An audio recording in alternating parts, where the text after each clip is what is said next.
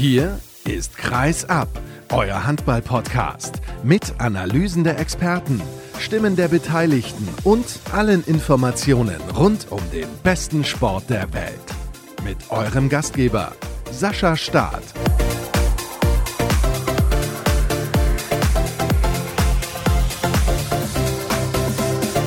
Die nächste Ausgabe von Kreisab steht an. Hallo und herzlich willkommen zu Episode 364. Schön, dass ihr eingeschaltet habt. Am Tag nach dem Tag des Handballs in Deutschland. Und das war mal wieder eine fantastische Veranstaltung in der Olympiahalle in München. Ich bin zum ersten Mal da gewesen und fand es sensationell. 10.911 Zuschauer in der ausverkauften Halle in München. Und es war wirklich, ja, ich kann mich da nur wiederholen, eine tolle Veranstaltung. Hat mir sehr, sehr viel Spaß Spaß gemacht, auch wenn es sehr anstrengend war. Mein Zug war leider ein bisschen zu spät, aber der des Kollegen Erik Tobias von der DPA, der war anscheinend pünktlich. Der war den ganzen Tag über da. Hallo Erik. Ja, hallo Sascha, grüß dich. Ich möchte aber natürlich noch kurz verraten, worüber wir heute in der Ausgabe noch sprechen. Wir werfen einen Blick auf die HSG Bensheim-Auerbach. Denn der Bundesligist, also der Frauenbundesligist, hat sich in den letzten Jahren zu einer Spitzenmannschaft gemausert. Und dafür gibt es natürlich Gründe. Jetzt stehen noch Qualifikationsspiele an für die European League. Sie haben die Übermannschaft aus Bietigheim ein bisschen ärgern können. Unentschieden erreicht zuletzt, haben das Final Four im DHB-Pokal knapp verpasst. Aber darüber spreche ich mit Erik Horn, der zum ersten Mal hier mit dabei dabei ist. Und im Interview der Woche begrüße ich Damian Bungart. Jetzt denken die ein oder anderen, um Gottes Willen, wer ist das denn? Dann hört am besten das Interview der Woche und seine Geschichte und dann hört ihr auch die Antwort. Ja, Erik, wir sprechen natürlich über die deutschen Männer, die deutschen Frauen und noch ein paar Bewerbungen, die der DHB ins Rennen geworfen hat. Aber lass uns loslegen mit dem Sieg der deutschen Männer gegen Ägypten. Und es gab ja auch zwei Tage vorher noch ein Unentschieden gegen die Nordafrikaner in Ulm. Wie ordnest du die beiden Partien ein? Ja, man muss schon sagen, dass die deutsche Mannschaft einen guten Eindruck hinterlassen hat. Sowohl am Freitagabend als auch am Sonntag hat sie über weite Phasen gut gespielt, hat ihr Potenzial angedeutet, was auch Mut macht für die Heim-EM, die ja nun immer näher rückt. 10. Januar steht das große Eröffnungsspiel gegen die Schweiz vor über 50.000 Zuschauern in Düsseldorf an. Und man hat den Eindruck, die Mannschaft findet sich immer besser zurecht und vor allem auch immer besser zusammen. Was fehlt momentan noch, ist die Konstanz im Team und im Kader. Das hängt ein bisschen ja mit verschiedenen Faktoren zusammen, auf die wir wahrscheinlich auch gleich nochmal näher eingehen. Aber insgesamt muss ich sagen, hat mir das schon ganz gut gefallen, was die deutsche Mannschaft dort gespielt hat. Man darf ja auch nicht vergessen, es war der erste Auftritt nach einem halben Jahr Pause. Das ist ja auch nicht immer so ganz einfach. Diese lange Sommerpause im Handball, da verliert man sich so ein bisschen aus den Augen. Da sind die Abläufe dann nicht mehr so ganz geschärft. Von daher durchaus ein gelungener Auftritt. Was hat dir denn besonders gut gefallen? Besonders gut gefallen hat mir an allererster Stelle, dass die deutsche Mannschaft sich auch durch Rückschläge während des Spiels nicht aus der Ruhe hat bringen lassen, dass sie versucht hat, ihren Stil durchzuziehen. Das ist, muss man natürlich konstatieren, nicht komplett gelungen. Aber man hat die Spielidee gesehen und man hat gemerkt, dass die Mannschaft eine Einheit bildet. Und das sind, glaube ich, gute Voraussetzungen, womit man als Bundestrainer dann arbeiten kann, um bei der EM dann natürlich noch das Level weiter hochzuschrauben, damit es dann auch reicht, dort die auf einen Erfolge einzufahren. Ansonsten haben sich natürlich auch ja junge neue Nationalspieler ordentlich präsentiert. Allen voran im Tor David Speth von den Rhein-Neckar-Löwen, der zweimal sehr ordentlich gehalten hat, der sehr viel Emotionen wieder rausgelassen und eingebracht hat in die Mannschaft und der zu Recht auch ein Lob von Alfred Gislason bekommen hat am Ende des Lehrgangs. Ich glaube, da haben wir auf der Torhüterposition keine großen Sorgen, auch wenn Andy Wolf ja jetzt zwei Monate lang brach lag mit seinem Bandscheibenvorfall. Auch das eine gute Nachricht. Er ist wieder fit. Er hat zwar am Sonntag nicht gespielt, aber er hätte spielen können. Das hat Alfred Gislason im Nachgang auch nochmal betont und äh, wird nach Lage der Dinge bei der EM im Vollbesitz seiner Kräfte sein Und da haben wir dann, glaube ich, schon eine ganz gute Mischung zwischen den Pfosten. Auch Nils Lichtlein und Renas Ustins haben sich ordentlich präsentiert, wenngleich die beiden, glaube ich, zumindest für die EM noch keine Rolle spielen werden. Mhm, dann lass uns doch darauf mal ein bisschen genauer eingehen. Zunächst, was die Torhüter angeht. Bist du davon überzeugt, dass Gislason mit dem Duo Wolf spät ins Rennen gehen wird im Januar? Also Wolf ist natürlich gesetzt, darüber brauchen wir gar nicht diskutieren. Jeder hat ja noch in Erinnerung seine bärenstarke Leistung bei der Weltmeisterschaft, wo er ja auch verdientermaßen als bester Torhüter des Turniers ausgezeichnet wurde ein Andy Wolf, der fit ist, den lässt natürlich kein Bundestrainer zu Hause. Logischerweise wird er dabei sein. Die Frage ist, plant Gislason dann mit einem jungen Mann an seiner Seite oder setzt er eher darauf, noch ein bisschen mehr Erfahrung daneben zu stellen? Ich könnte mir gut die Mischung vorstellen, Wolf spät. Ich glaube, das kann gut funktionieren, weil spät halt einfach auch ein Typ ist, der frischen Wind reinbringt, der auch sich nicht zurückhält, der seinen Stiefel dort abspult, so wie man ihn auch bei der U21-Weltmeisterschaft erlebt hat. Und von daher, ja, kann ich mir das gut vorstellen.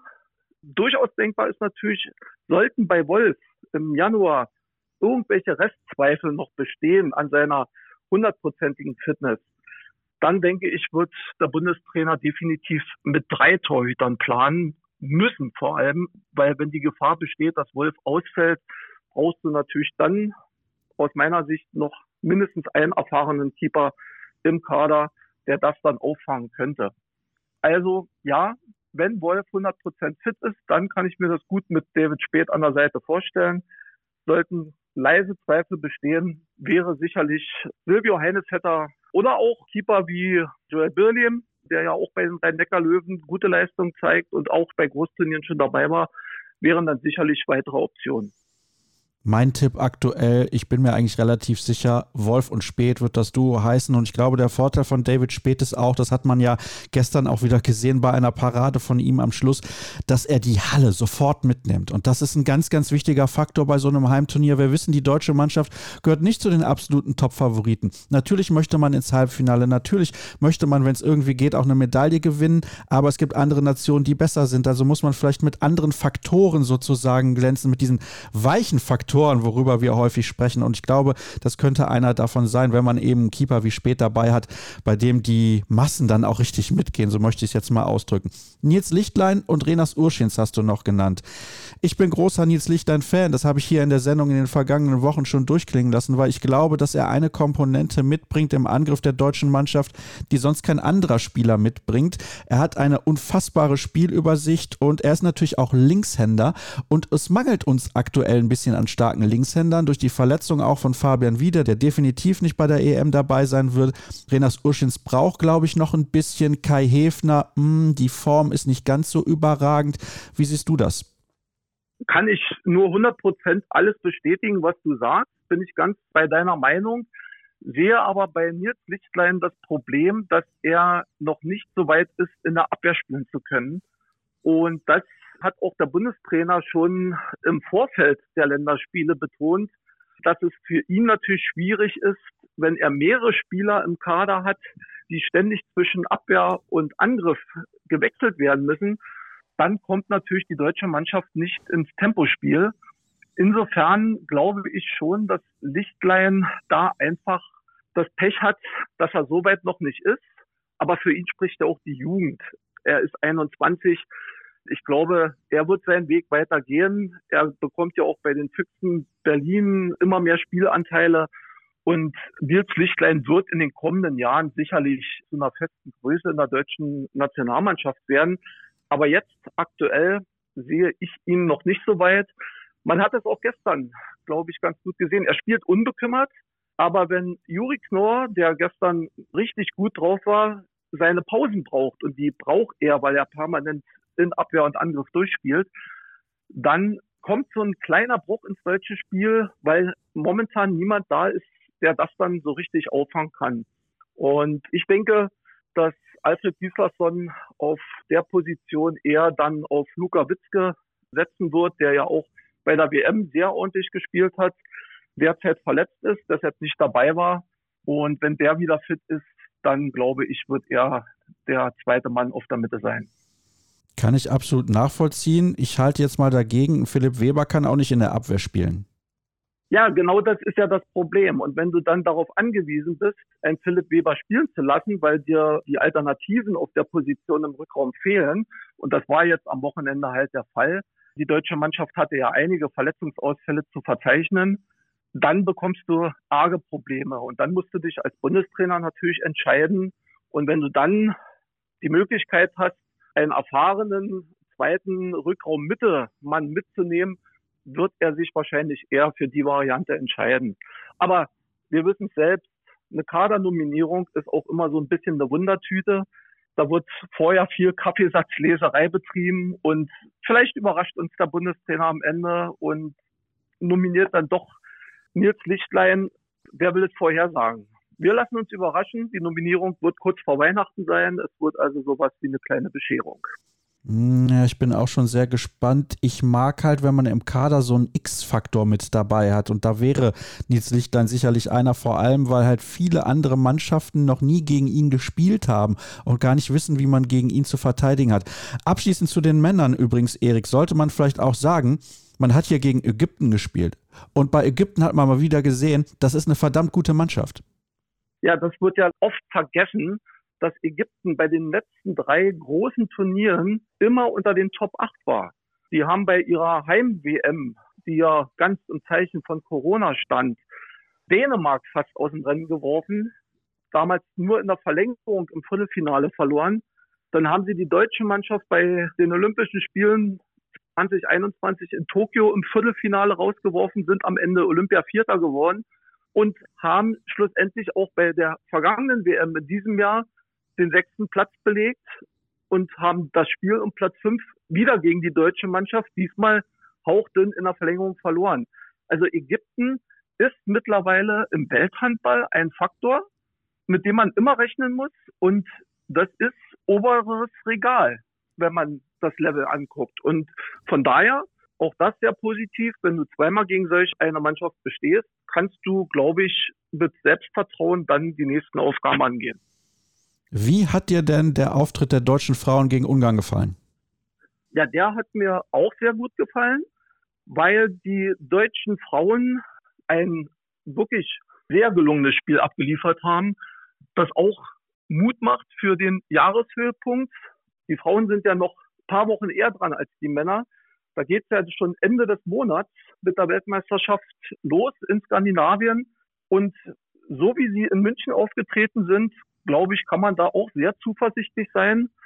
Die Ziele sind ja formuliert. Es geht natürlich in erster Linie darum, sich einen Platz zu sichern für die Olympia-Qualifikation, die dann nächstes Jahr im Frühjahr stattfinden wird, weil Olympia 2024, das steht eigentlich über der ganzen Saison. Das ist das große Ziel. Da wollen die deutschen Frauen unbedingt hin, nachdem sie zuletzt ja immer gescheitert waren. Das letzte Mal eine deutsche Frauenmannschaft war 2008 in Peking dabei. Von daher verständlich, dieser Traum, der soll in Erfüllung gehen. Und ich glaube, dass Markus Gaugisch, der Bundestrainer, da auch eine ganz gute Truppe zusammen hat, die in der Lage ist, auf jeden Fall das Viertelfinale bei der Weltmeisterschaft zu erreichen. Und das würde ja definitiv reichen, um sich dann so einen Startplatz für die Olympiaquali zu sichern. Das glaube ich auch, dass sie das schaffen werden. Also ich bin relativ davon überzeugt, sie müssen mehr oder weniger ins Viertelfinale kommen. Dann ist es egal, ob sie Siebter oder Achter werden. Als Siebter wären sie auf jeden Fall im Qualifikationsturnier dabei. Bei Platz 8 gibt es noch ganz, ganz leichte Restzweifel. Dann kommt es natürlich auf die Platzierung anderer Mannschaften an, aber auch das müsste eigentlich ausreichen. Von daher, ich bin zuversichtlich. Ich denke, es ist noch ein bisschen Luft nach oben, was die Chancenverwertung angeht. Da haben sie doch ein paar Freie zu viel liegen lassen. Ja, das ist ja das Manko, was sich wie so ein roter Faden die vergangenen Jahre durchzieht.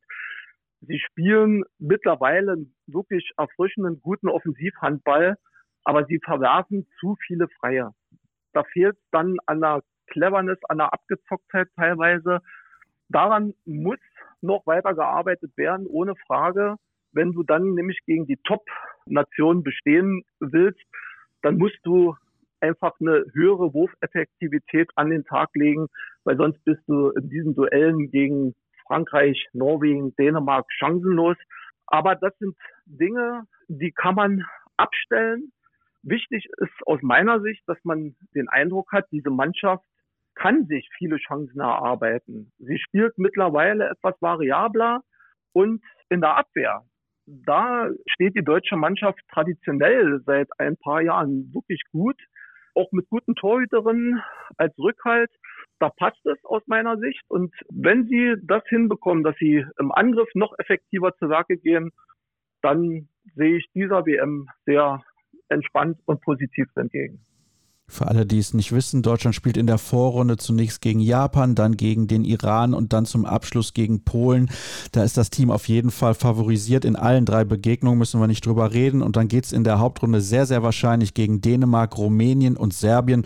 Dänemark absoluter Titelkandidat, klar als Vize-Europameister und WM-Dritter von 2021. Serbien und Rumänien mehr als in Schlagdistanz für die deutsche Mannschaft. In beiden Spielen würde ich auch sagen, ist die DHB-Auswahl da der Favorit. Und man braucht aber auf jeden Fall noch fitte Linkshänderin. Das hat man mal wieder gemerkt. Viola Leuchter, die musste jetzt gestern aussetzen. Maren Weigel hat das allerdings ganz gut gemacht. Dann sind da aber noch zwei Spielerinnen mit Alicia Stolle aus Dortmund und mit Julia Meithof aus Waldschea, die aktuell verletzt sind und nicht mit dabei sein konnten. Wäre schon gut, wenn mindestens eine von den beiden noch fit wird. Das auf jeden Fall, weil das haben wir auch bei den vergangenen Höhepunkten gesehen. Dieser halbrechte Rückraum, das war so ein bisschen die Achillesferse im deutschen Spiel. Wir haben auf halb links mit Emily Bölk und auf der Mitte mit Alina Greisels, die auch halb links spielen kann. Da haben wir zwei absolute Top-Leute. Wir haben Xenia Smith, die auch im Angriff für viel Druck sorgen kann. Aber auf halb rechts, das war so die Schwachstelle bei der vergangenen WM auch, wo zu wenig Torgefahr ausgestrahlt wurde. Und umso wichtiger, ja, wäre es natürlich, wenn solche routinierten und erfahrenen Spielerinnen wie Julia Meithoff oder Alicia Stolle dann auch dabei sein könnten, weil man sagt nicht umsonst, der Rückraum ist wichtig. Ohne Rückraum kannst du normalerweise in so einem Turnier dann auch nichts ausrichten, wenn das nicht funktioniert. Auch da bei den deutschen Frauen, genau wie übrigens bei den Männern, ist ein bisschen die Konstanz über 60 Minuten das Problem. Wir hören noch mal eben kurz rein, was Timo Kastening übrigens zu den Männern gesagt hat, was genau diese Thematik angeht. Natürlich wird keiner hinterher sagen, der Lehrgang war schlecht. Aber vielleicht kannst du mir verraten, wo ihr noch Luft nach oben habt. Ja, ich glaube, wie eben angesprochen, dass wir immer wieder Phasen im Spiel haben, wo ich glaube, dass wir mit jeder Mannschaft auf der Welt mithalten können.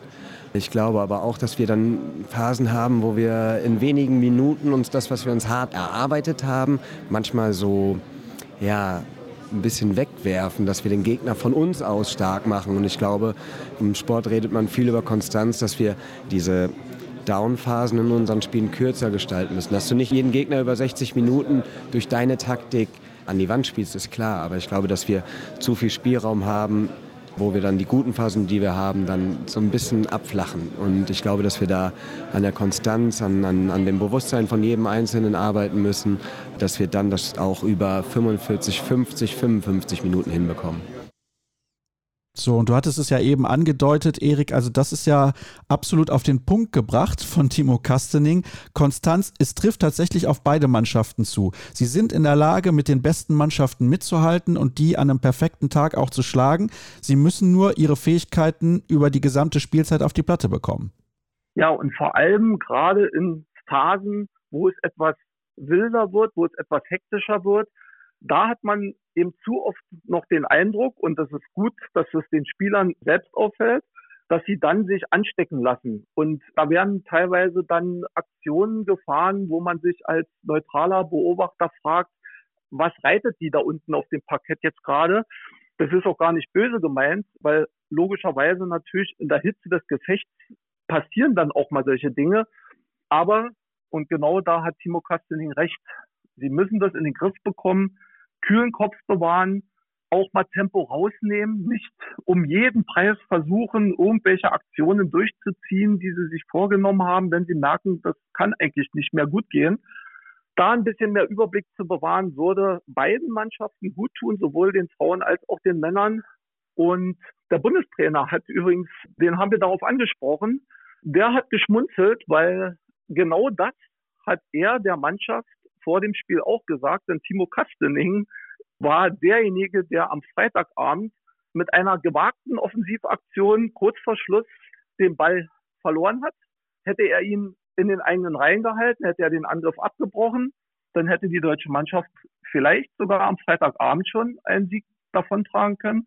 Aber das ist ein Lernprozess und es ist gut, wenn solche Dinge angesprochen werden und wenn die Spieler sich das vor allem so zu Herzen nehmen, dass sie dann selbst darüber sprechen und ihre Fehler damit auch erkennen und versuchen abzustellen. Und jetzt am Sonntag hat das zumindest bei den Männern dann in der Schlussphase auch ganz gut funktioniert, dass sie eben dann, nachdem sie den Ausgleich hingenommen hatten, obwohl sie vorher schon mit sechs Toren teilweise vorne lagen, eben nicht nervös geworden sind, sondern sich dann wieder gefunden haben und in Ruhe die Angriffe ausgespielt haben und am Ende verdient gewonnen haben. Und bei den Frauen war das ja gar kein Thema, weil sie Ungarn eigentlich über die gesamte Dauer des Spiels unter Kontrolle hatten. Das muss man, glaube ich, so sagen.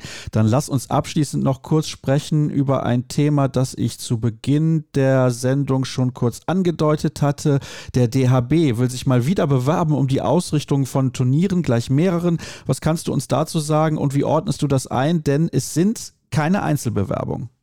Ja, also wir haben ja das Jahrzehnt des Handballs und das geht ja jetzt mit den Veranstaltungen eigentlich so richtig erst los. Also wir haben im Januar die Heimeuropameisterschaft, wir haben 2025 die Weltmeisterschaft der Frauen, wo Deutschland Co-Gastgeber ist mit den Niederlanden zusammen. Wir haben 2027 die Männer-WM, Deutschland als alleiniger Ausrichter dann wieder. Und jetzt hat der DHB schon die nächsten Bewerbungen auf den Weg geschickt für die WM 2029 und 2031 hat man sich gemeinsam mit Frankreich und der Schweiz beworben und mit beiden Ländern zugleich auch für die Europameisterschaften 2030 und 2032. Und bei den Frauen hat man Interesse bekundet für die Ausrichtung der EM 2032 gemeinsam mit Dänemark und Polen. Jetzt werden vielleicht einige sagen, ja, warum bewerben die sich jetzt ständig mit anderen Nationen? Deutschland hat genug Hallen, hat die Fähigkeit, so ein Turnier alleine auszurichten. Aber das hat der Präsident des DHB, Andreas Michelmann, gestern in München ganz gut erklärt und auf den Punkt gebracht. Es ist nicht einfach, so eine Großveranstaltung zugesprochen zu bekommen, weil natürlich mehrere Nationen immer Interesse haben, so etwas auszurichten. Und wenn du als große Handballnation, die Deutschland ja zweifelsohne ist, ständig nur alleine solche Turniere ausrichten willst, dann könnte es auch dazu führen, dass du in diesen entsprechenden Gremien, die über die Vergabe entscheiden, dann irgendwann auch mal Gegenwind spürst und dass andere Nationen sich dann aus Frust, dass immer nur Deutschland an solche Großveranstaltungen herankommt, dann vielleicht auch mal abwenden und den Daumen senken. Und deshalb glaube ich, ist es der richtige Weg, dass der DHB sagt, die nächsten Bewerbungen für die Großturniere machen wir als Co-Gastgeber mit anderen Nationen zusammen. Damit kann jeder ein Stück vom Kuchen abbekommen. Und was wichtig ist in dem Zusammenhang, obwohl dann mehrere Länder beteiligt sein würden, glaube ich, beim Thema Nachhaltigkeit ist es trotzdem noch okay, weil es eben Nachbarländer sind. Sowohl Schweiz als auch Frankreich und Polen und Dänemark sind alles Nachbarländer von Deutschland. Es würde also nicht zu solch gewagten Konstellationen kommen, wie wir sie ja auch schon erlebt haben. Wenn ich mich an die Männer EM 2020 erinnere, wo die deutsche Mannschaft die Vorrunde in Norwegen gespielt hat, zur Hauptrunde nach Wien geflogen ist und dann von Wien nach Schweden zur Finalrunde. Das sind natürlich Konstrukte, die braucht kein Mensch. Aber wenn man das auf kurzen Wegen mit Nachbarländern ausrichten kann, finde ich das eine gute Idee. Und ich denke, dass der DAB da auch nicht chancenlos sein wird. Kurz zur Einordnung. Es geht natürlich immer nur darum, eines dieser Turniere auszurichten. Also es wird nicht dazu kommen, dass der DHB am Ende alle vier Turniere bekommt, sondern es geht rein darum, von diesen vier Turnieren, für die er sich beworben hat, eines dann am Ende ausrichten zu können. Bei den Frauen ist es natürlich so, eine Europameisterschaft hat man das letzte Mal in den 90er Jahren ausgerichtet, also da wäre es mal wieder an der Zeit. Ich halte mal ein klein wenig dagegen, Erik, und sage, ja, Co-Gastgeber kann man machen, muss man nicht machen. Man kann vielleicht auch einfach mal auf die Ausrichtung eines Turniers komplett verzichten, weil du hast es ja gerade gesagt, es ist das Jahrzehnt des Handballs, Junioren-Weltmeisterschaft gab es gerade erst in Deutschland. Dann haben wir jetzt die Heim-EM bei den Männern, dann haben wir die Heim-WM 225 bei den Frauen. Warum dann eigentlich schon wieder in Anführungsstrichen? Die Frage ist berechtigt. Dahinter steckt eine klare Philosophie des Deutschen Handballbundes. Sie haben Werte erfasst, die Ihnen vor Augen führen, bei jeder Heimveranstaltung oder besser gesagt nach jeder Heimveranstaltung gibt es einen wirklich signifikanten Anstieg bei der Nachwuchsgewinnung. Durch diese großen Events in Deutschland findest du viel mehr Zulauf bei Kindern, die dann plötzlich, weil dieses Event über drei Wochen große Ausstrahlungskraft in die Gesellschaft hat, findest du diesen Zulauf viel mehr Kids wollen plötzlich dann zum Handball. Und das ist natürlich für den DAB ein ganz wichtiger Faktor bei der ganzen Geschichte. Marc Schober, mit dem habe ich am Wochenende auch in München kurz sprechen können, hat mir glaubhaft versichert, da geht es nicht um wirtschaftliche Interessen. Weil von der Sache her, gerade als Co-Gastgeber wirst du, glaube ich, nicht das große Geld verdienen, weil die Einnahmen natürlich dann auch aufgeteilt werden müssen, logischerweise.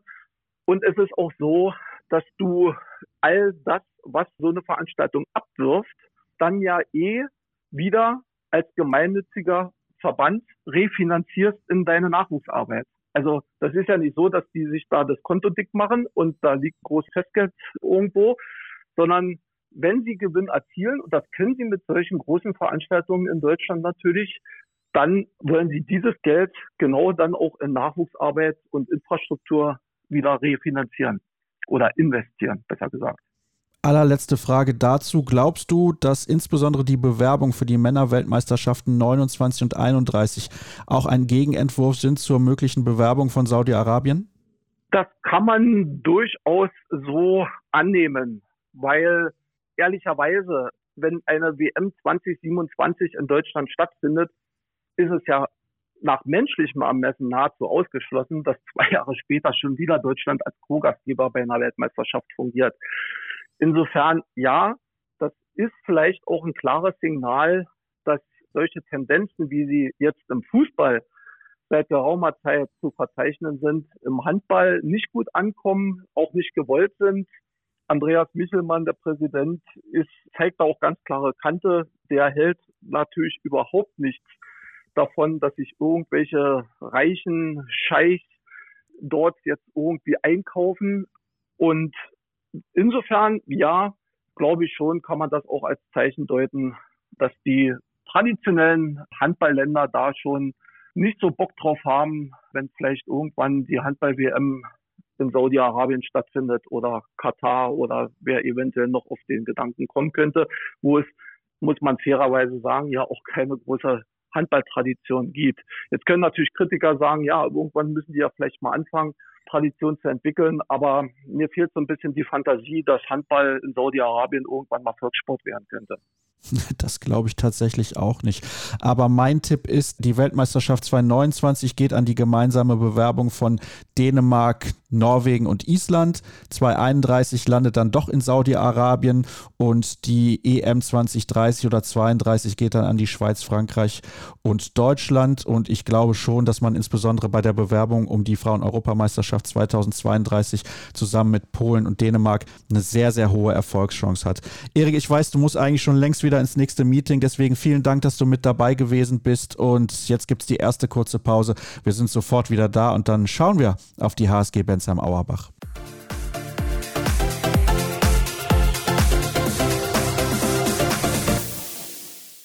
Wir werfen im nächsten Teil der heutigen Ausgabe einen Blick in die Handball-Bundesliga Frauen beziehungsweise auch ein klein wenig nach Europa, denn die Flames aus Bensheim-Auerbach, die sind in diesem Jahr tatsächlich europäisch unterwegs und das liegt daran, dass sie sich in der vergangenen Saison für das DHB-Pokalfinale qualifiziert haben. Sie haben aber auch einen Sprung gemacht in den vergangenen Wochen und Monaten. Beispielsweise haben sie der SGB BM Bietigheim, dem Überteam der Frauen-Bundesliga, einen Unentschieden Unentschieden abgeluchst. Sie sind jetzt knapp im Pokal in Thüringen ausgeschieden, haben aber den THC in dieser Saison auch schon geschlagen. Und von dieser Mannschaft ist noch einiges zu erwarten, glaube ich zumindest. Jetzt stehen Qualifikationsspiele an für die Gruppenphase der European League und Leider trifft man auf ein anderes deutsches Team auf den VfL Oldenburg und darüber spreche ich mit Erik Horn vom Bergstresser Anzeiger. Hallo Erik, ich grüße dich. Hallo Sascha. Freue mich sehr, dass du mit dabei bist, weil wir haben gestern erst miteinander telefoniert und gesprochen, ob das möglich ist. Deswegen super, dass das geklappt hat. Ich habe es ja gerade schon so ein bisschen angerissen, aber lass uns doch mal ein klein wenig früher anfangen, nämlich 2015. Damals kam eine Trainerin nach Bensheim, die sich zunächst mal um die Jugend gekümmert hat. Eine ehemalige Bundesligaspielerin, auch schon als Trainerin in der Bundesliga unterwegs gewesen, Heike Ahlgrim. Die hat dann ein Jahr später die erste Mannschaft übernommen und seitdem hat sich eine Menge getan. Ja, das ist richtig, Sascha.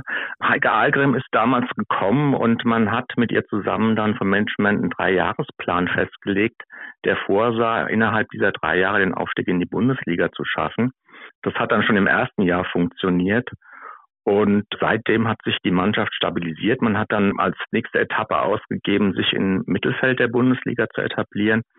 Das hat auch funktioniert. Also man ist stabil geblieben, hat in den ersten beiden Jahren gegen den Abstieg gespielt, das jeweils den Klassenerhalt geschafft und ist jetzt dabei auf dem Weg nach oben. Ja, auf dem Weg nach oben ist man fast gar nicht zu stoppen. Also natürlich gibt es auch noch kleine Hürden, da werden wir im Verlauf unserer Unterhaltung auch noch drüber sprechen. Aber warum haben die Pläne, die Sie ausgearbeitet haben, dort in Bensheim bislang so gut funktioniert, deiner Meinung nach? Also es liegt zum einen an einer klugen Personalpolitik. Also man hat viele junge Spielerinnen geholt, die man auch weiterentwickelt hat, die sich mit viel Spielzeiten dann auch in Bensheim verbessert haben. Das hat sich dann auf die gesamte Mannschaft ausgewirkt.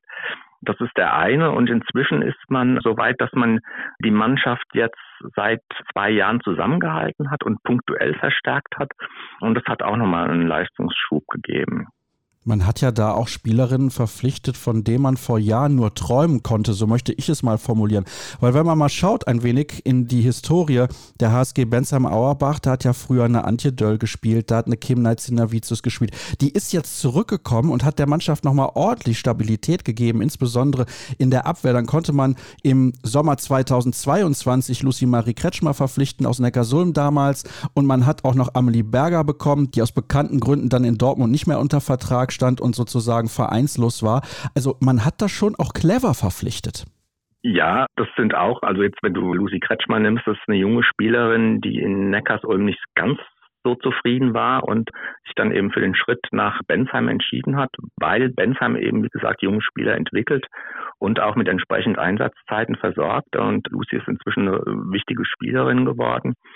Dass Amelie jetzt nach ihrem Wechsel aus Dortmund eine weitere Saison in Bensheim bleibt, spricht auch für die Atmosphäre, die hier im Verein herrscht. Also es ist eine familiäre Atmosphäre, in der sich die Spielerinnen sehr wohlfühlen. Und dass Kim zurückgekommen ist, also sie hat ja schon mal von 2008 bis 2011 damals noch in der zweiten Liga für Bensheim gespielt, ist eine Überraschung. Und Kim gibt der Mannschaft natürlich eine andere Struktur, gibt ihr Halt. Und Kim hat auch eine positive Auswirkung auf die anderen Spielerinnen, weil sie die Mannschaft einfach insgesamt besser macht.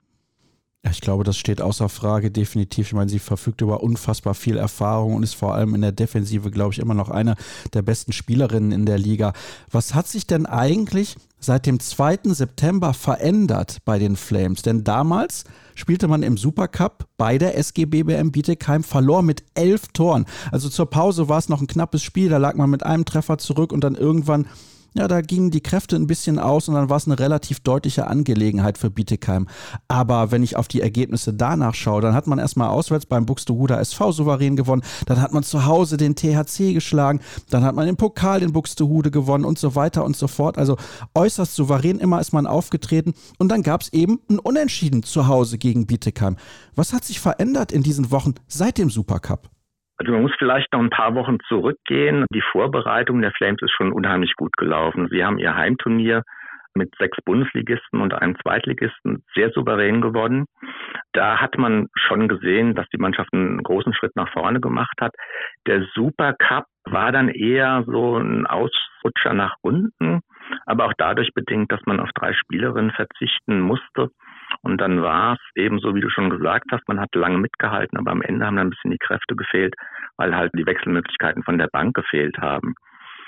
Und der Start in der Bundesliga ist natürlich optimal gewesen. Klar gibt es dann auch Selbstvertrauen und das Spiel gegen Bietigheim, dieses Unentschieden, ja, das war einfach eine sehr starke Teamleistung, muss man sagen. Allen voran die Torhüterin Vanessa Fehr hat ein sensationelles Spiel gemacht und hat dann der Mannschaft eigentlich den Push gegeben, den sie gebraucht hat, um eben gegen Bietigheim bestehen zu können.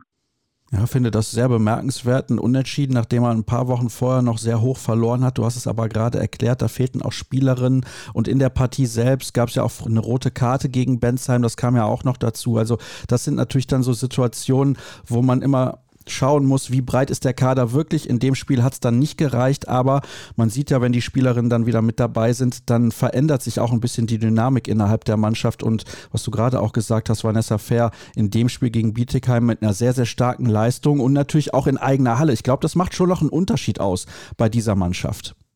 Ja, natürlich. Also das Publikum in Bensheim feuert die Mannschaft unheimlich an. Es waren gegen Bietigheim über 1500 Zuschauer da. Also es war wieder vierstellig nach langer Zeit. Also die Zuschauerzahlen litten natürlich auch in Bensheim unter der Corona-Pandemie.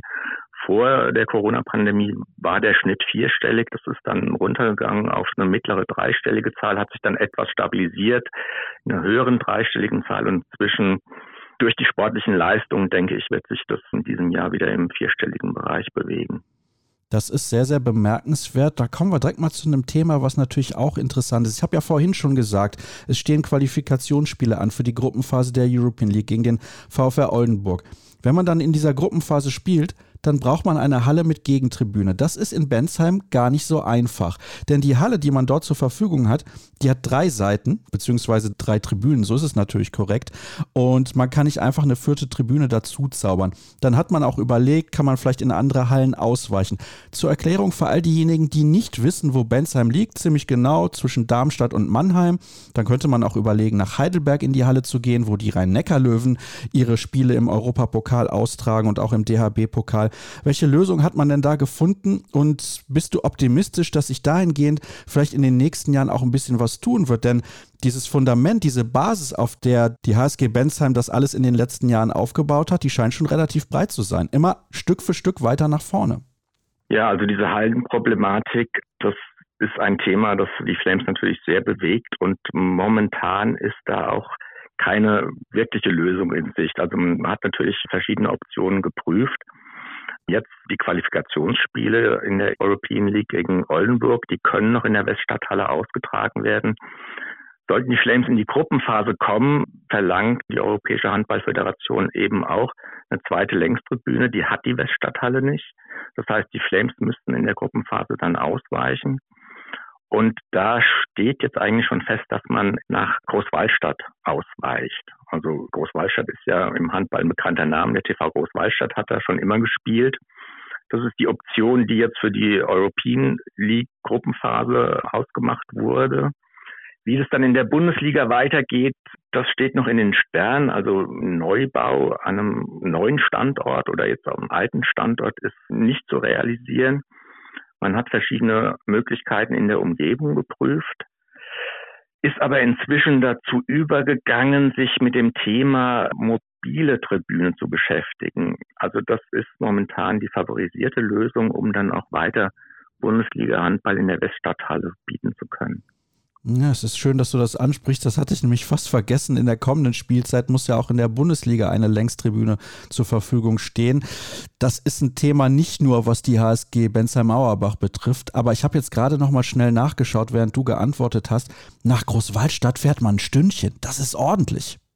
Richtig, also das ist so je nach Route zwischen 80 und 100 Kilometer, aber wie gesagt, das ist die einzige Option, die sich jetzt ergeben hat. Man hat noch die Möglichkeit geprüft nach Rüsselsheim auszuweichen. Das ist so knapp 40 Kilometer.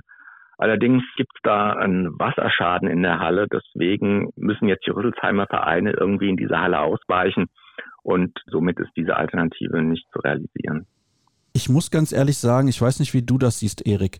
Das sind natürlich teilweise auch schon Anforderungen an Mannschaften oder Vereine, besser gesagt, die das teilweise kaum stemmen können. Hältst du das für sinnvoll?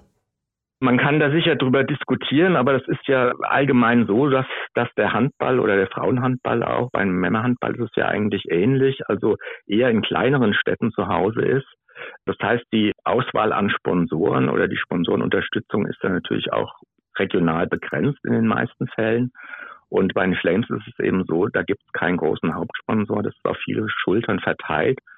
Und ganz viel läuft da eben ehrenamtlich. Ja, also wenn ich jetzt zum Beispiel an die Verlegung des blauen Hallenbodens denke, das machen die Flames-Anhänger, möchte ich jetzt mal sagen, ehrenamtlich. Und alles, was um so einen Heimspieltag läuft, wird auch ehrenamtlich gestemmt.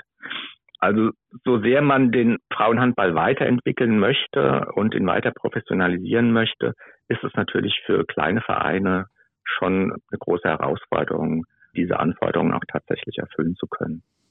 Ja, das ist ein Problem und ich verstehe das auch. Ich meine, die Idee, den Frauenhandball zu professionalisieren, ist auf jeden Fall richtig, weil sonst kommen wir nicht vorwärts mit dieser Sportart. Und wenn wir das möchten, dann brauchen wir auch beispielsweise bessere Hallen oder einen einheitlichen Hallenboden und so weiter und so fort. Aber es muss ja auch stemmbar sein und du hast es gerade erklärt. Die Ehrenamtlichen leisten da sehr, sehr viel Arbeit, möchte ich an dieser Stelle nochmal betonen, insbesondere im Frauenhandball. Im Männerhandball ist das übrigens nicht groß anders, aber insbesondere im Frauenhandball wären wir ohne die ehrenamtlichen Helfer komplett aufgeschmissen. Ich glaube, so deutlich können wir das sagen. Dann lass uns zurückkommen zum Sportlichen, denn es steht ja nicht nur ein Spiel an, oder besser gesagt zwei, gegen den VfL Oldenburg. Dort hat man zuletzt in der Liga gewinnen können, relativ knapp mit zwei Toren, aber man spielt auch noch vorher bei der HSG Blomberg-Lippe das sind entscheidende Tage jetzt vor der Weltmeisterschaftspause, weil so viele Spiele haben wir nicht mehr. Also da müssen die Flames natürlich dann auch liefern. Ja, das ist sicher das Ziel jetzt, die gute Position, die man in der Tabelle hat, jetzt auch zu halten und diesen Lauf fortzusetzen. Die HSG Blomberg-Lippe war jahrelang der Angstgegner der Flames. Inzwischen hat man gegen Blomberg auch mal gewonnen. Also das Selbstvertrauen, auch dort bestehen zu können, ist vorhanden. Zumal man jetzt mit diesem Start natürlich selbstbewusst nach Blomberg fahren wird. Und dann stehen eben diese beiden Spiele in der European League an gegen Oldenburg. Für beide Mannschaften sicherlich nicht ein Traumlos, gegen einen Bundesliga-Konkurrenten spielen zu müssen. Aber ich sehe die Flames da sogar ein bisschen im psychologischen Vorteil. Wir haben zwar in der letzten Saison beide Ligaspiele verloren, allerdings das Halbfinale beim Final Four Pokal gewonnen und auch eben in dieser Saison das Auswärtsspiel in Oldenburg gewonnen. Also ich denke, es wird eine enge Auseinandersetzung mit Chancen für beide Mannschaften. Also wer sich dann letztlich für die Gruppenphase qualifiziert, hängt dann von der Tagesform ab. Glaube ich tatsächlich auch. Ich meine, das ist das Schöne, dass es spannend ist. Das Ärgerliche ist, dass eine deutsche Mannschaft auf jeden Fall rausfliegen wird. Also ich hätte mir gewünscht, dass beide eine Chance haben, sich für die Gruppenphase zu qualifizieren. Finde das immer blöd, wenn Mannschaften aus der gleichen Nation in der Qualifikation gegeneinander antreten müssen. Wie schätzt du denn eigentlich die Lage in der Liga insgesamt ein? Weil du hast ja eben schon gesagt, da hat sich ein bisschen was getan und natürlich auch Blomberg war Angstgegner. Jetzt hat man diese Mannschaft schlagen können. In der Tabelle sieht es extrem gut aus. Man ist aktuell Zweiter hinter Bietigheim und vor Borussia Dortmund. Traust du dieser Mannschaft tatsächlich zu, extrem lange oben mitzuspielen? Ich meine, es scheint insgesamt hinter Bietigheim relativ ausgeglichen zu sein. Ja, das hat sich im bisherigen Rundenverlauf bestätigt. Also Bietigheim spielt jetzt doch wieder eine Sonderrolle. Dahinter sind wie erwartet Thüringen und Dortmund. Überraschend die Flames zwischen diesen beiden Mannschaften. Ob die Flames tatsächlich ganz oben dabei bleiben können, hängt natürlich auch von der Personalsituation ab. Also es gibt jetzt angeschlagene Spielerinnen. Also Lucy Kretschmer hat jetzt Kniebeschwerden, da steht noch nicht fest, was sie hat. Dione Fisser ist schon länger angeschlagen, die Kreisläuferin, die kommt jetzt eventuell im November zurück. Sollte die Personallage stabil bleiben, sehe ich die Flames schon unter den ersten fünf zumindest. Saisonziel war, um Platz sechs mitzuspielen. Also das halte ich für realistisch und mit ein bisschen Spielglück ist eventuell vielleicht auch mehr drin. Glaube ich tatsächlich auch. Ich meine, sie haben natürlich aktuell den Vorteil, dass sie ein unfassbares Selbstvertrauen haben. Das kann so eine Mannschaft ja auch über Wochen und Monate tragen.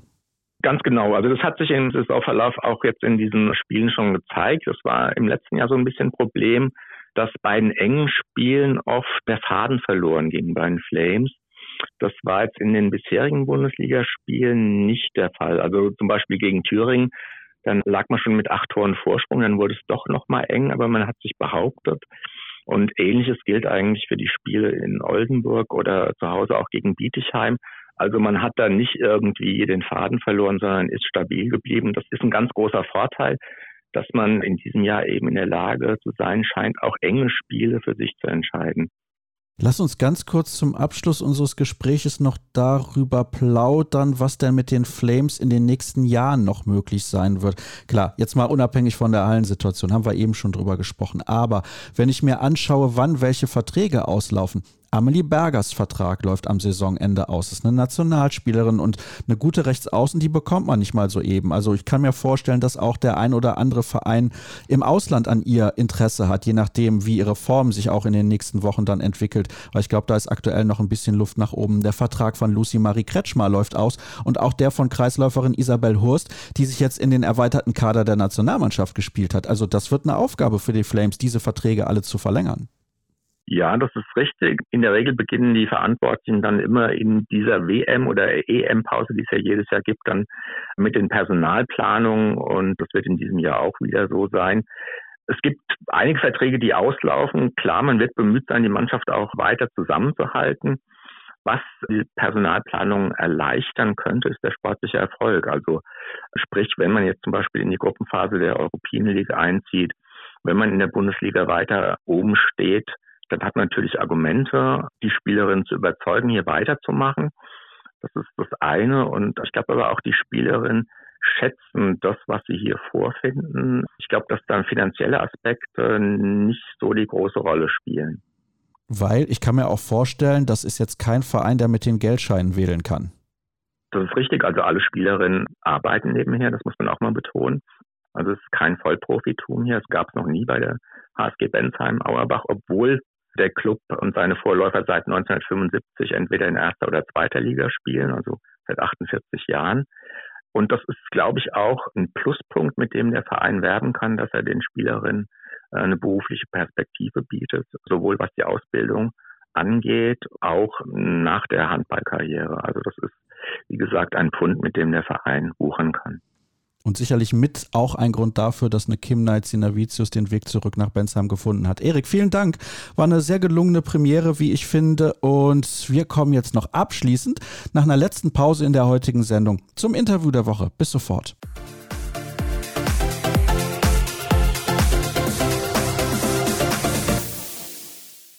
Wie immer haben wir am Ende der Sendung noch das Interview der Woche für euch im Angebot. Aber ich beginne traditionell mit dem Hinweis auf patreon.com slash kreisab. Dort könnt ihr dieses Format unterstützen mit einem finanziellen Beitrag pro Monat.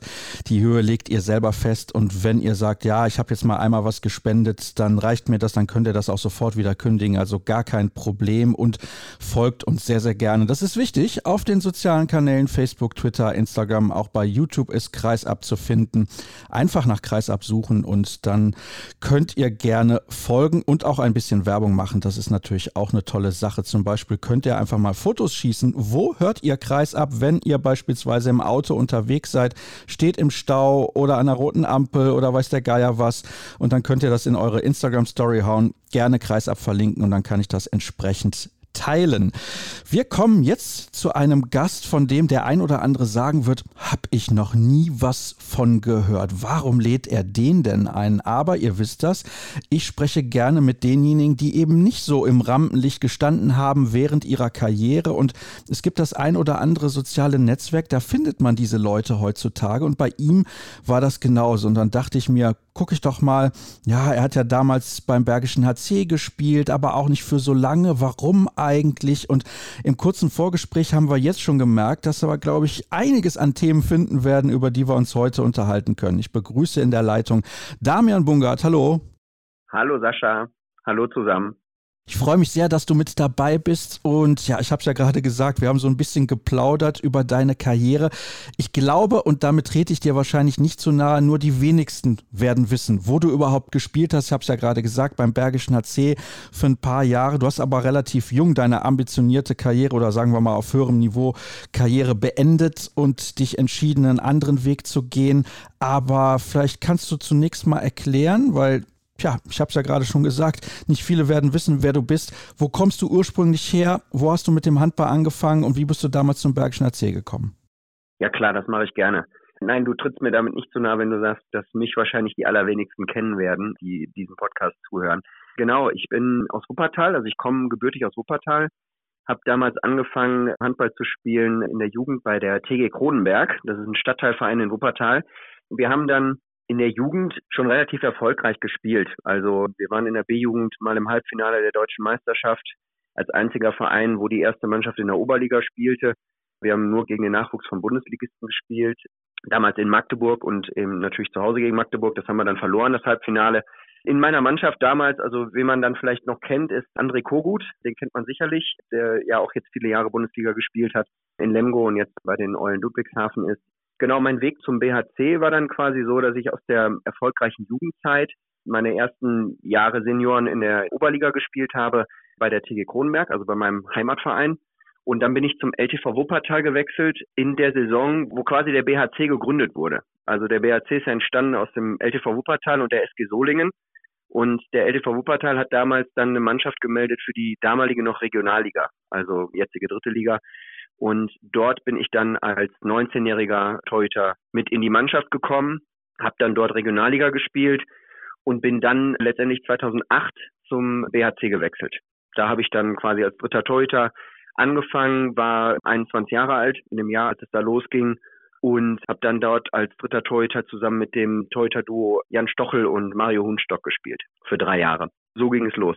Ja, die beiden kennt man auf jeden Fall. Also das sind ja Namen, die vielleicht dem einen oder anderen, also sicherlich mehr als dem einen oder anderen auf jeden Fall ein Begriff sind. Wenn man so erfolgreich war dann in der Jugend mit so einem Underdog-Verein, ich glaube, so kann man das ganz gut ausdrücken, und kommt in so ein Halbfinale um die deutsche Meisterschaft, dann entwickelt man ja gerade in dem Alter so 16, 17 einen unglaublichen Ehrgeiz, kann ich mir vorstellen. Was waren denn deine Ambitionen und Ziele dann hinterher für den Seniorenbereich? Weil klar, die TG Kronenberg ist, glaube ich, im Bergischen Land ein, ja, ein fest etablierter Bestand Bestandteil der Handballszene, gar keine Frage. Aber das ist natürlich dann so eine Sache. Ja? Also BHC um die Ecke, beziehungsweise damals noch SG Solingen und LTV Wuppertal. Du hast es gerade angesprochen.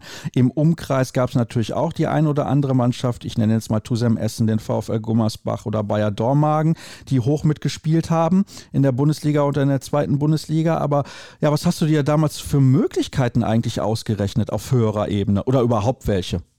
Ja, absolut. Also es war schon mein Ziel. Also ich wollte schon immer das Maximum rausholen. Ich war schon sehr vom Ehrgeiz getrieben, sage ich mal. Also in der Jugend auch. Früher, als ich das, weiß ich noch, das erste Mal in die Niederrheinauswahl berufen wurde, ich hatte halt ein bisschen Übergewicht, war so ein bisschen mopsiger Jugendlicher, sage ich mal, so mit, mit, ja, wann fängt das an? Ich glaube mit 14 oder sowas. Und das war aber für mich immer so der Ansporn, so ich möchte mich da etablieren und ich möchte auch, ja, sage ich mal, zeigen, was ich kann und das Maximum aus meiner Sportkarriere auch rausholen. Also das waren schon meine Ambitionen, und deswegen habe ich schon auch den Ehrgeiz gehabt, es so weit wie möglich zu schaffen und auch mal Bundesliga-Handball zu spielen. Also das war, das war absolut mein Ziel auch in der Zeit, auch als wir dann natürlich so erfolgreich waren.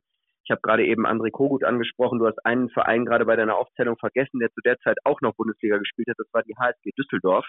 Die haben nämlich in der zweiten Liga damals gespielt. Und da ist nämlich dann der André hingegangen nach der Jugend der ist dann zur HSG Düsseldorf gewechselt als junger Spieler und ich bin dann damals zum LTV Wuppertal gegangen in die dritte Liga. Also es war quasi so ein bisschen dann schon so, dass ich nach oben wollte und letztendlich dann natürlich, wie du es gerade auch gesagt hast, in diesem ganzen, sag ich mal, Dunstkreis so von den Vereinen, die in der Umgebung sind, die ja im Bergischen Land schon viel vertreten sind, also mehrere Vereine vertreten sind, war das schon so mein Ziel, dass ich das dahin schaffe. Also absolut war ich da motiviert und hatte den Ehrgeiz da, so weit wie möglich hochzukommen.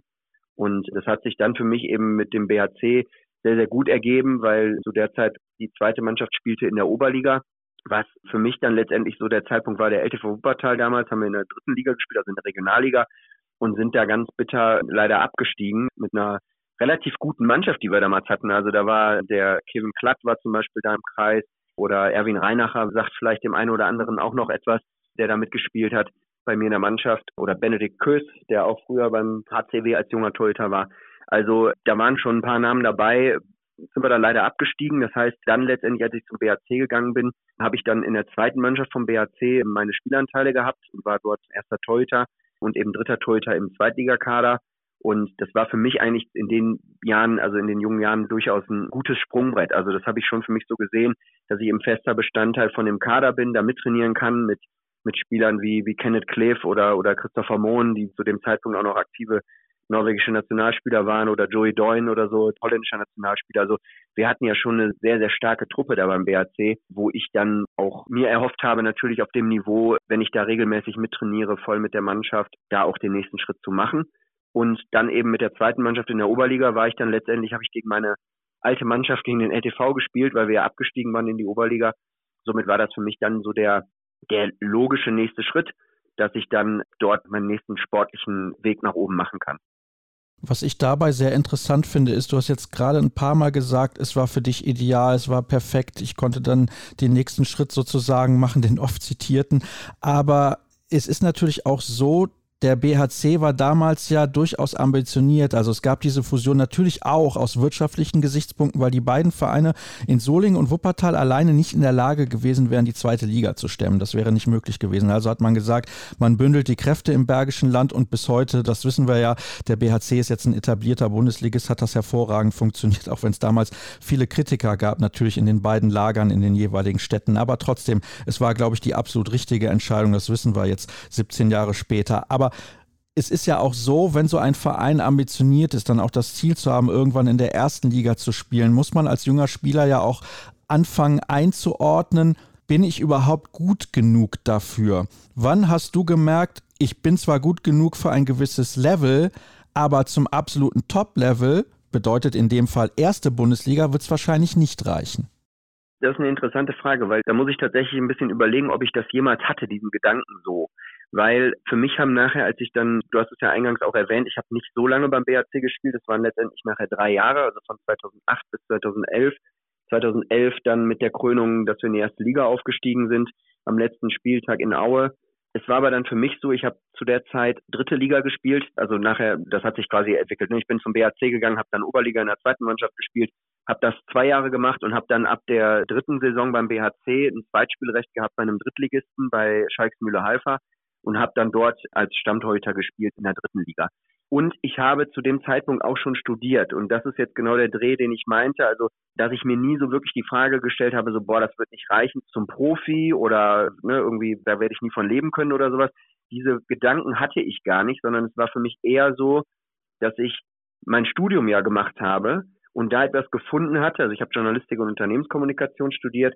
Das hat mir großen Spaß gemacht und ich war dann halt, also 2011 genau mitten in dem Studium und habe dann, als wir in die erste Liga aufgestiegen sind, da habe ich damals mit Stefan Adam, mit dem damaligen Manager vom BRC auch gesprochen, der mir auch signalisiert hat, dass sie mich gerne mitnehmen möchten in die erste Liga als dritter Torhüter weiterhin. Das habe ich aber dann letztendlich an dem Zeitpunkt abgelehnt, weil ich mich eben wohlgefühlt habe in Schalksmühle, also in dem Drittliga-Club. Das war das tolle Gemeinschaft dort. Ich war in der Mannschaft anerkannt, habe das aber auch sehr gut kombinieren können mit meinem Studium. Und da kommen wir dahin, ich hatte eher so ein bisschen den Punkt, als ich ein Jahr lang nur Handball gespielt habe, also nur beim BHC, also wir hatten damals wirklich neunmal die Woche Training, plus am Wochenende das Spiel eben mit der Bundesligamannschaft, wo ich die meiste Zeit nur auf der Bank gesessen habe natürlich, aber auch noch die Spiele mit der zweiten Mannschaft hatte und dann nachher mit Schalksmühle auch Auswärtsfahrten bis nach Aurich oben zur Nordsee. Das heißt, es war schon super zeitintensiv, plus das Studium, was ich noch gemacht habe, dann zu dem Zeitpunkt das war halt in dem Jahr, als ich gar nichts gemacht habe, nur Handball gespielt habe, habe ich auch mir selber die Frage gestellt, habe ich einfach gemerkt, das ist es irgendwie nicht. Also ich brauche auch irgendwie eine Herausforderung vom Kopf her. Also körperlich war alles cool, die Herausforderung und der Sport und die Gemeinschaft, das war alles toll. Aber ich hatte damals schon auch den Gedanken, dass ich gesagt habe, ja okay, wie lange mache ich das? Dann bin ich irgendwie Mitte 30, wenn es gut geht als Torhüter, ne, hast du immer noch ein paar Jahre länger, bin ich 40 oder so in dem Dreh. Und dann Ne? Also wenn ich bis dahin nichts mache und mein Studium jetzt schmeiße und dann irgendwie nur alles so neben liegen lasse und dann irgendwie so ein mittelmäßiger Zweitliga, wenn es hochkommt, vielleicht sogar auch nochmal in der ersten Liga ein paar Mal spielen kann. Ja, aber ne, das war so für mich so der Gedanke, ich brauchte einfach diese Herausforderung, die intellektuelle Herausforderung vom Kopf, weil ich irgendwie, ne, ich hatte schon irgendwie Bock, auch mich vom Kopf her zu fordern. Und letztendlich habe ich mir dann gar nicht so, um nochmal zu deiner Frage zu kommen, die Frage gestellt, boah, das wird für dich niemals reichen für die erste Liga, die hat sich mir gar nicht gestellt. Ich war ja da auch noch sehr, sehr jung. Also ich hätte ja durchaus noch einige Jahre gehabt, um mich weiterzuentwickeln und gerade als Torhüter hast du ja deine beste Zeit eigentlich eher so Ende der 20er Jahre, Anfang der 30er, ne? Also das ist ja eigentlich so das, das perfekte Torhüteralter, wenn du körperlich noch voll im Saft bist, aber auch schon die gewisse Erfahrung mitbringen kannst aus vielen, vielen Partien, die du gespielt hast.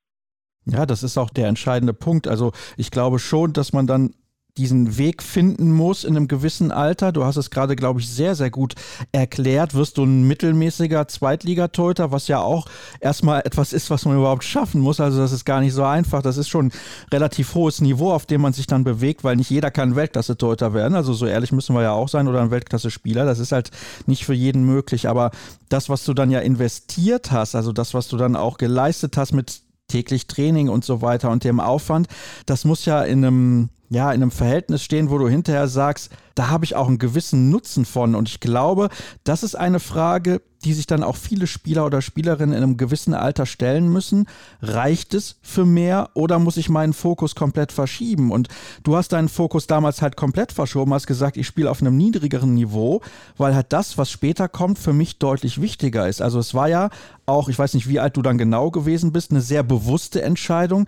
Hat dir diese Entscheidung in dem Moment damals auch ein bisschen wehgetan? Schon, ja, muss ich auf jeden Fall sagen. Also es war schon so, ich war ja 23 bin ich gewesen, also 2011 genau, ja, bin ich 24 geworden. Ne? Ich bin Jahrgang 87 in dem Jahr. Und natürlich hat das ein bisschen wehgetan. Ich war damals noch bei einem Spielerberater auch so unter Vertrag, auch ein Solinger. Der hatte dann damals auch gesagt, so ja Damian, oder willst du irgendwie gucken, ne, irgendwie Zweitligisten, ich habe hier ein paar, die hätten auch Interesse, die suchen einen Torhüter da würdest du gut ins Profil passen und so. Ich habe auch ehrlicherweise jetzt, wo wir darüber sprechen, das, ist ganz witzig. Ich habe tatsächlich auch mal ein Probetraining gemacht bei den Rhein-Neckar-Löwen. Damals noch als Oleg Wilicki, Gott hab ihn selig, noch dort gespielt hat und André Klimovet. Also es war schon eine sehr ereignisreiche Zeit auch für mich als junger Handballtorhüter. Aber ja, was du sagst, also natürlich hat mir das ein bisschen wehgetan, weil es war ja schon so, dass ich da immer darauf hingearbeitet habe, auch schon seit der Jugend, das Maximum rauszuholen und dann irgendwann zu sagen, so ja gut, ne, jetzt setze ich doch lieber eher mein Studium in den Fokus, war dann schon eine Entscheidung. Aber für mich ehrlicherweise in dem Moment nicht so komplett gegen den Handball, weil wir haben ja durchaus noch, ich habe ja in der dritten Liga bei Schalksmühle gespielt, was ja jetzt auch keine keine schlechte Liga war oder so, ne? Und wir hatten halt auch Auswärtsfahrten, wie ich eben gesagt habe. Wir haben ja da auch quasi ganz Westdeutschland irgendwie abgeklappert Richtung Norden hin. Und das hat großen Spaß gemacht. Also es war eine tolle Gemeinschaft, wir hatten gute Spieler und ich hatte natürlich dann auch ein gewisses Standing in der Mannschaft, dass ich da hingegangen bin als quasi gerade frisch gebackener Erstliga-Aufsteiger und mich dann dafür entschieden habe. Das tat mir ja dann auch gut. Also ich bin ja nicht komplett weggegangen von irgendwie meinem Sport, sondern den habe ich ja durchaus noch, noch einige Jahre dann weitergemacht, bis ich dann 2017 aufgehört habe quasi. Wenn du jetzt heute darüber nachdenkst, ich will nicht diese klassische Frage stellen, nachdem bereust du das, aber wie empfindest du das jetzt viele, viele Jahre später, diese Entscheidung? Ich meine, du kannst natürlich jetzt ganz einfach sagen, klar, war Gold richtig, ich bin beruflich etabliert und hatte trotzdem eine gute Zeit, aber ist da nicht irgendwie noch so dieser kleine Funken, wo du sagst, ah, okay, eventuell, wenn ich es damals doch durchgezogen hätte, da, ich ärgere mich ein klein bisschen? Ärgern würde ich nicht sagen, aber ja, so ein bisschen Wehmut ist schon dabei. Das kann ich ganz klar zugeben. Also es ist schon sehr cool, was ich so in den, also eigentlich gucke ich da immer so ein bisschen lächelnd drauf zurück, weil ich dann auch natürlich die Wege von meinen ehemaligen Mitspielern dann so verfolgt habe, ne, die ähnlich alt sind wie ich. Also zum Beispiel, den habe ich eben schon angesprochen, André Kogut oder Christian Nippes ist auch zu nennen, ne, der dann viele Jahre Kapitän beim BAC war, der ist ein Jahr jünger als ich, mit dem habe ich quasi meine gesamte Jugend verbracht und auch schon in der Jugend immer Duelle gehabt, als er noch bei Auf der Höhe in Solingen gespielt hat. Also das ist schon, das ist dann schon irgendwie so, wo ich dann drauf gucke, oder Henrik Pekeler zu nennen. Ne? Also heute wahrscheinlich der beste Kreisläufer, also für mich zumindest der beste Kreisläufer ist, den wir finden können auf der Welt, wenn er jetzt nicht durch seine Verletzungen so ein bisschen zurückgeworfen worden wäre. Das ist schon so. Da gucke ich aber dann eher so ein bisschen lächelnd drauf, dass ich sage, so, ach ja, vielleicht ne, ein paar Jahre hätte ich vielleicht auch noch auf dem Niveau es irgendwie schaffen können oder auch, wie ich eben gesagt habe, irgendwie in der zweiten Liga bei einem Club mich sicherlich hätte etablieren können und so. Da bin ich auch, sage ich mal, selbstbewusst genug, dass ich durchaus denke, dass ich das geschafft hätte. Also irgendwie zweite Liga zu spielen auf dem Niveau über mehrere Jahre, das hätte ich sicherlich geschafft. Aber es ist dann durchaus eher so für mich der Gedanke dahin, dass ich das mit einem lächelnden Auge beobachte, wie die anderen sich entwickelt haben und wo sie heute stehen. Das finde ich, finde ich schon sehr, sehr cool. Aber ich sag mal, für mich jetzt, dass ich jetzt sage, so ich bereue das total, nein. Also das kann ich klar verneinen, weil Du hast eben danach gefragt, was nimmt man da so mit aus dem Handball oder der Aufwand muss ja irgendwie, da muss ja ein Ertrag dagegen stehen. Da nehme ich eher so, ich sag mal so viele, viele so Soft Skills mit in mein jetziges Leben. Also die habe ich durchaus alle im Sport gelernt. Also ich sag mal, in einer Mannschaft erzogen worden zu sein, ne, da fängst du an bei einer Handballmannschaft. Damals war es nur so, ich denke, es hat sich heute ein bisschen verändert, aber Damals war es wirklich so, du bist als junger Spieler, als ich da reingelaufen bin beim BHC, ja klar, als ganz junger Spieler, dann, dann trägst du erstmal die Wasserkisten, dann, dann machst du den älteren Spielern als erstes das Bier auf und so. Das sind halt schon so, sag mal, so hierarchische Strukturen, die in der Herrenmannschaft damals herrschten, die ich aber gerne mitgenommen habe, also wo ich gerne in dieser Zeit groß geworden bin, weil es durchaus auch im, im Arbeitsleben später und jetzt heute bin ich Unternehmer, aber ich habe auch eine ganze Zeit lang eben auch auch angestellt gearbeitet. Da ist das durchaus hilfreich, dass du sehr, sehr viel aus so einem Teamgefüge mitnehmen kannst und viele Soft Skills, sage ich mal, die sich andere dann antrainieren müssen, die vielleicht nie Mannschaftssport und auch vor allen Dingen nicht Mannschaftssport auf einem Top-Niveau gemacht haben, die sie sich hart erarbeiten müssen. Also da sehe ich durchaus viele Parallelen, wo ich sage, da können auch jetzige Bundesliga-Handballer, die vielleicht an einer ähnlichen Situation sind oder sagen, ich bin jetzt Mitte 20 oder ich bin schon Anfang 30 und ich weiß irgendwie gar nicht, was ich jetzt so machen soll, die bringen dann auch schon ganz, ganz viel mit, was in Unternehmen gefragt ist oder was auch später in der Arbeitswelt extrem gefragt ist was andere gar nicht haben oder sich sehr, sehr hart erarbeiten müssen. Da hast du gerade ein interessantes Thema aufgemacht mit den Soft Skills und vor allem auch mit der Hierarchie in Sportvereinen. Das ist ja ein ganz, ganz wichtiges Thema und die Gesellschaft hat sich in den letzten zehn Jahren, finde ich, schon rasant verändert. Ich weiß nicht, welchen Eindruck du da hast. Das kannst du gleich gerne beantworten. Aber es ist ja schon so, dass man irgendwie den Eindruck gewinnt, dass wenn heutzutage junge Spieler, sag mal ein 20-Jähriger in eine Bundesligamannschaft kommt, dass man den genauso behandeln muss, in Anführungsstrichen, wie den etablierten 32-Jährigen. Minderjährigen. Ich finde schon, dass das, was du eben angesprochen hast, auch ein bisschen was mit Persönlichkeitsentwicklung zu tun hat. Jetzt erwarte ich nicht, dass der junge Spieler unbedingt immer die Wasserkästen schleppt oder dies und das oder die Ballsäcke und was auch immer. Aber ich finde schon, dass es da, ich will nicht sagen unbedingt in eine falsche Richtung geht, aber dieses, dieses Reinkommen in eine Mannschaft, sich erstmal da auch reinbeißen, sich etablieren müssen, sich reinkämpfen, aber trotzdem natürlich auch Unterstützung bekommen von den anderen. Das halte ich für eine gesunde Mischung. Du kannst das natürlich jetzt aktuell nicht mehr so richtig beurteilen, weil du ja nicht mehr Leistungssportler bist, aber welchen Blick hast du auf dieses Thema? Ja, Sascha, stimme ich dir hundertprozentig zu. Also ich sehe das sehr, sehr ähnlich wie du. Also ich habe ja noch bis 2017 habe ich noch gespielt, bei Leichling damals, dritte Liga auch einige Jahre. Und habe das da auch schon so ein bisschen in den Anfängen, sage ich mal, mitbekommen, dass wenn junge Spieler zum Training kamen oder in den Kader kamen, dass es dann durchaus da anders war als zu der Zeit, als ich junger Spieler war. Und das, was du gerade angesprochen hast, ich sehe das als extrem wichtig an. Und ich stimme dir da auch zu, dass es aus meiner Sicht keine super positive Entwicklung ist, wenn man jetzt aufgrund von von der gesellschaftlichen Entwicklung her, dass man irgendwie sagen muss, ja, nee, da muss jeder genau gleich behandelt werden und da muss sich keiner mehr seine Sporen verdienen also mir hat das sehr, sehr gut getan. Und ich glaube auch jedem Spieler, den ich erlebt habe, auch junge Spieler, die ich erlebt habe, die zu meiner Zeit junge Spieler waren, wo wir gemeinsam quasi dieses in Anführungszeichen Leid getragen haben, dass man irgendwie da mal die Wasserkisten trägt oder sowas und sich auch den älteren Spielern unterordnet, die halt einfach schon ein paar Jahre mehr Erfahrung haben und mehr geleistet haben. Und unabhängig vom direkten Leistungsniveau auf der Platte, ne, also da müssen wir mal von reden. Das geht nicht darum, ob jetzt einer, also wenn du einen jungen Spieler hast, der in der zweiten Liga jedes Spiel zehn Tore wirft oder so, dann wird das absolut ja auch honoriert von der gesamten Mannschaft. Also das weiß auch jeder in der Mannschaft. Dann bist du automatisch, bist du ja etabliert in der Mannschaft. Und da sagt keiner, den können wir hier nicht gebrauchen, weil der mir nicht das Wasser trägt. Aber es hat halt ganz viel mit diesen, wie ich eben angesprochen habe, diese, diese Soft Skills und dieses Großwerden und du hast das richtige Wort verwendet, Persönlichkeitsentwicklung. Damit hat das für mich viel zu tun. Also, dass du dich auch einfach durchkämpfen musst. Und das ist genauso, wenn du jetzt einen Harvard-Abschluss hast und du fängst in der Unternehmensberatung an oder so, dann bist du ja da auch nicht der große Zampano, der den Partnern erklärt, wie sie jetzt ihren Job zu machen haben oder der irgendwie vom Kunden wahnsinnig performt, sondern da musst du dir auch erstmal deine, ja, wie ich gerade schon gesagt habe, den Spruch, ne, deine Sporen verdienen. Also du musst halt einfach da auch erstmal Gas geben und fängst dann erstmal an, ein bisschen kleinere Brötchen zu backen und irgendwann werden die über die Jahre halt größer. Und das ist ein normaler Prozess, den du hast, in jedes Unternehmen, in das du kommst später. Wenn du Unternehmer wirst, hast du nochmal viel, viel andere mehr Aufgaben und musst dich da auch erstmal reinkämpfen. Und genauso ist das in der Handballmannschaft und in jedem anderen Teamsport, aus meiner Sicht.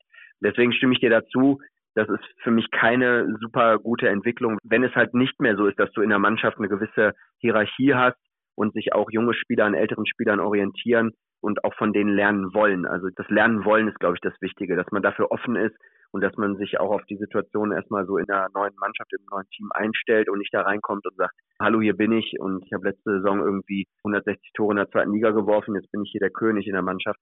Das macht man nicht, aber so habe ich auch ehrlicherweise die wenigsten Handballer, die ich kennengelernt habe, kennengelernt.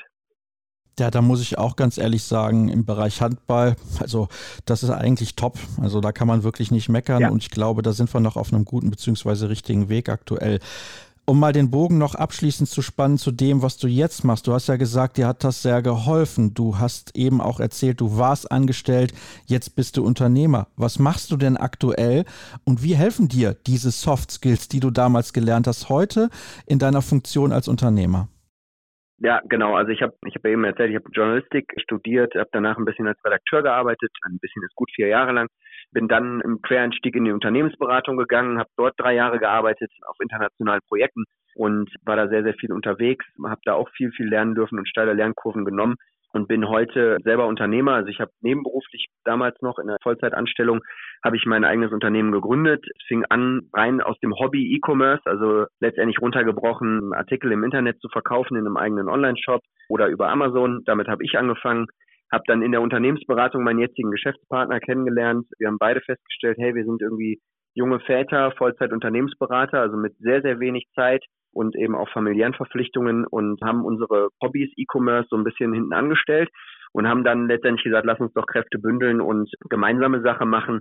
Und das machen wir jetzt seit knapp fünf Jahren und haben mehrere Marken schon aufgebaut, also mehrere Online-Shops. Die Marken, alles von A bis Z, also wirklich alles in-house. Wir haben wenig mit Agenturen gearbeitet, sondern alles selbst mit unseren Skills quasi gemacht.